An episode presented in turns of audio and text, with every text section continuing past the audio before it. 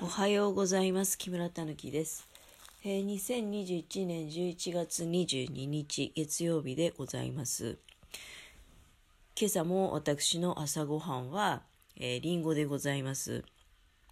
土曜日と日曜日はね、あの、お仕事行く前は、朝は卵かけご飯っていう風に決めてましてね。で、ツイッターとかでも卵かけご飯のあ生卵が乗った画像を上げてたりすると思うんだけど、まあもう平日はあんまりねやっぱり朝ごはんはたっぷり食べない方がいいだろうなっていうふうに思ってまして。今りんごがいっぱいあるからねりんごどんどん美味しいうちに、えーいただきたいなと思いまして。なので今日もねあのちょっとりんごをご紹介したいなっていうふうに、えー思います。今のところりんご何食べてきてましたっけね？んとスリムレッドとかあとこの間はね群馬名月なんかレアな 品種だみたいなこと言ったらその日にねあの業務用スーパーに行ったらもう群馬名月祭りみたいに箱売りなんかもされてたりして、まあ、どうしても私あの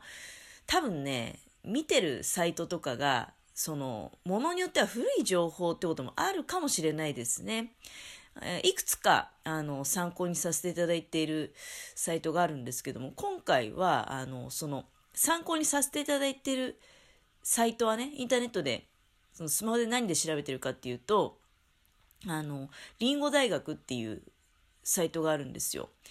青森のなんか製菓会社とかねあとリンゴ屋さん多分青森リンゴ市場って書いてあったのそういうリンゴ屋さんとかが青森県のリンゴの品種をいろいろこう細かく案内してくださる。もうリンゴのことがねいっぱい書いてある。そういうサイトがあるんですよ。まあ群馬名月はそこで見たわけじゃないと思うんだけど今回はあのそのリンゴ大学っていううのスマホでねちょっとあのほんのちょっとだけ、まあ、拝見させていただいてで、えーおしゃべりに取り入れている部分もございます。で食べるのはねちょっと最初にかじるとこからいこうかな。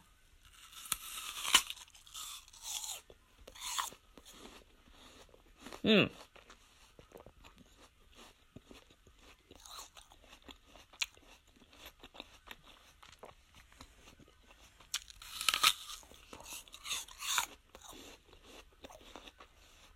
うん。えーっとね、いただいたリンゴ。今ちょっと2かじぐらいしたんですけどかなり大きいリンゴなんですけど名前は金星っていうねあのお相撲さんの金星っていう言葉あるじゃないですか。で金星って書いて金星っていうふうに、まあ、読むんですけれども、うん、これはね青森で生まれた、えーだから青森の人にしてみると金星ってそんなになんか、まあ、ポピュラーっ、うん、多分よくあるんじゃないですかね青森だと。なんだけど作られてるのが割とその東北の上の方だ青森とか秋田とか岩手とかその辺りだけらしいそのまああ調べた情報によるとね今はわかんないよ群馬名月なんかねだってレアで本当群馬ぐらい群馬と青森ぐらいって書いてあったのにあと長野とねなのに結局多分いろんなとこで多分今作られてる感じですよね群馬名月ってね。んでまあ美味しいものはねあのすごく普及していくと思うんですよ。今回私いただいたのは金星って言って、えー青森生まれででクリーム色のあの皮の色がね、うん、でクリーム色の皮の色なんだけどちょっとねあのそばかすのような点々点が多いんですよで見た目があんまり、まあ、正直綺麗ではないのでうんまあ贈答品みたいなのに向かないっていう風になるとどうしても地元で消費されるようなものになるんですかね。ただあのそれでね写真撮ってあげるのがあるんだけどこの金星っていうのは三金星とかねいうのもあって太陽に当てると富士三富士とかあるじゃないですか。その袋をかけないで育てると赤くなる。品種らしくて、なので、三金星っていうと、まあ赤かったりすると。であとは、その、まあ、写真であげるやつは一部が赤くなってるんだけど、それは三日月金星って言って、その、わざとね、ずっと袋かけて育ててるんだけど、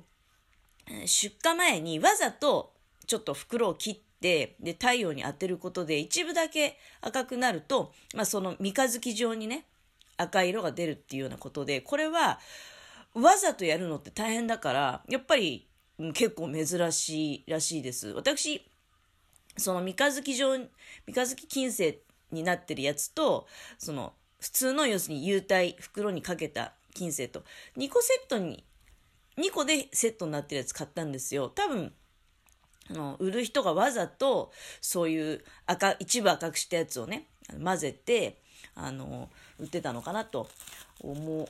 いますが、でね、味なんですけど、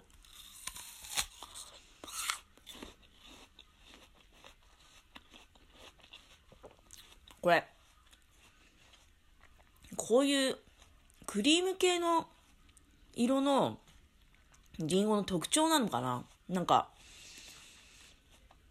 非常に甘い。で、ジューシーで、なんかね、大きさもあったんで、非常にずっしり重い食べがいの、食べ出のあるりんごなんですけど、まあ、甘くて、別に美味しいとは思いますが、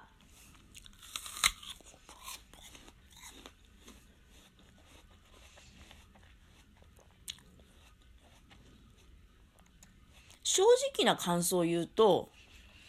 私あんまり、うん、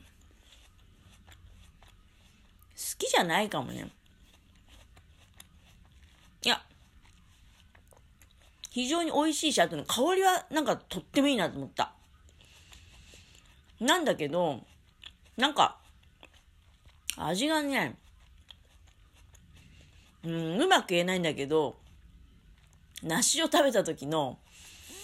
気持ちになるっていうか、私あんまりね、梨得意じゃないんですよ。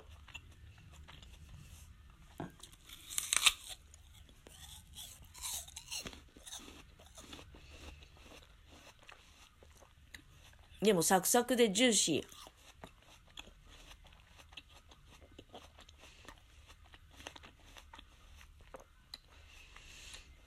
酸味は非常に少ないですね。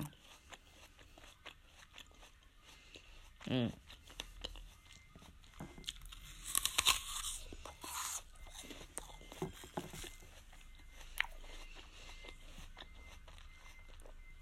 さすがにこのりんごは、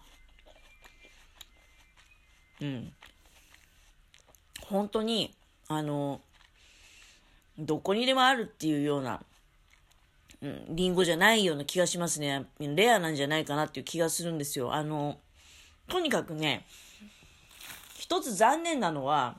確かに、リンゴらしい、あの、可愛らしいね、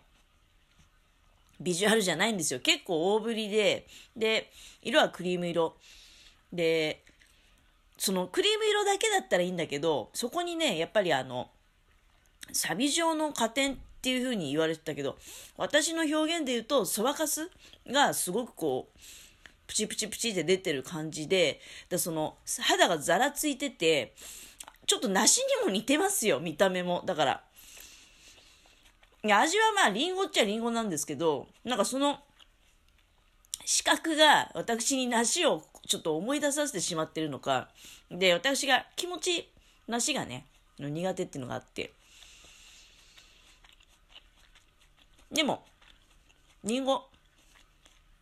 すごく体にいいのでね。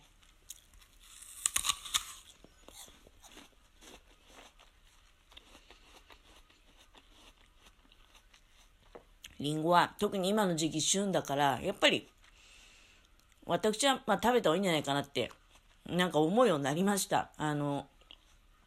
リンゴをいっぱい買ってしまったからね、そういう風に言ってるっていうんじゃなくて、の、朝ね、先週あたりかその、リンゴだけ、リンゴ半分食べるって朝ごはんに切り替えて、なんか、非常に体が、あの、調子いい気がします。うん。で、皮ごと必ず食べてるんですけど、リンゴってなんかね、さっき見たところによると、あの、こういう赤くない皮でもね、皮にポリフェノールとか含まれてるらしいので、だから、どういうリンゴ食べるときも、皮は剥かないで食べた方が、まあ大体そう言いますよね、他の野菜とかでも。あの、皮を剥かずに食べた方が、すべての栄養を摂取できると。だから私、よっぽどですよ、皮むくの。大根も皮むいたことないし、人参も皮むいたことないんですよ。人参なんか、私、あの、人参農家さんの作業とか結構見る機会いっぱいあったんだけど、あれ出荷前に一皮むけてますからね、人参って洗うことによって。だから人参って土も全然ついてないし、すごい綺麗じゃないですか、売ってあるやつ。あれはね、一皮もうむけてる状態なんですよ。だから、えーっていう人もいるし、まあそれは向こうが向く前が食べる人の自由なんだけど、実はね、人参って皮むく必要ないんですよ。だから私は、人参も皮むいたことないし、あと、レンコンも皮むいたことないし、レンコンのあれ黒いのも、土汚れとかそういうんじゃなくて、あの、その成分が傷ついてちょっと出てきちゃったっていう、黒い斑点とかね、あの黒い、その傷の跡とかが。あれ土じゃないんで、あの、まあもちろん土がついてれば落とさなきゃダメですけど、そしてまあ、土をよく洗った後はね、皮むかない方がいいんです。りんごも皮をむかずに、皮ごといただいて、栄養を丸ごと、えー、摂取しましょうということで、なんか今回はね、ちょっともう一つお話したいことあったんだけど、りんごのことだけでなんかお時間が来てしまいました。えー、今回いただいたりんごは、長野で買ってきたんだけど、青森の青森で生まれた、えー、金星っていう、そういったお名前のリンゴでございました。え、いつもお聴きいただきありがとうございます。失礼いたします。